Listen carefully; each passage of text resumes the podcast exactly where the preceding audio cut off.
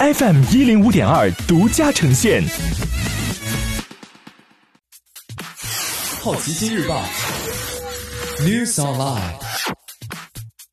本节目由好奇心日报和喜马拉雅联合出品。今天涉及到的关键词有：石油价格战、商品房、西南偏南、意大利、小米、北京。沙特打起石油价格战，全球油价一日跌去两成。周末全球油价跳水，布伦特原油两日分别暴跌百分之九和百分之二十二，现在每桶不到三十六美元，约为去年同期的一半。伴随油价崩溃，海湾国家股市在上周最后一个交易日全面崩溃，迪拜、沙特和科威特股市都跌了百分之八至百分之十。去年上市的沙特国有石油巨头沙特阿美一路跌破上市发行价。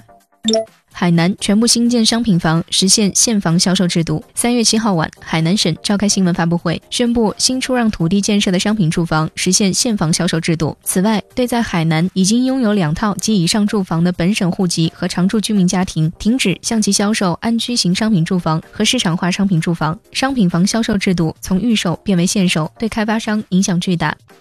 科技、音乐、电影展西南偏南今年取消。此前，西南偏南的主要大赞助商基本是科技公司，大多已经宣布退出。但主办方坚持不改变三月二十二号的大会。近日，大会主办地奥斯汀市宣布进入紧急状态，取消了该展会。西南偏南二零二零门票一千三百九十五美元起。目前，主办方没有宣布是否退款。今天你不能错过的其他新闻有：意大利北部封城，小米关闭英国唯一门店。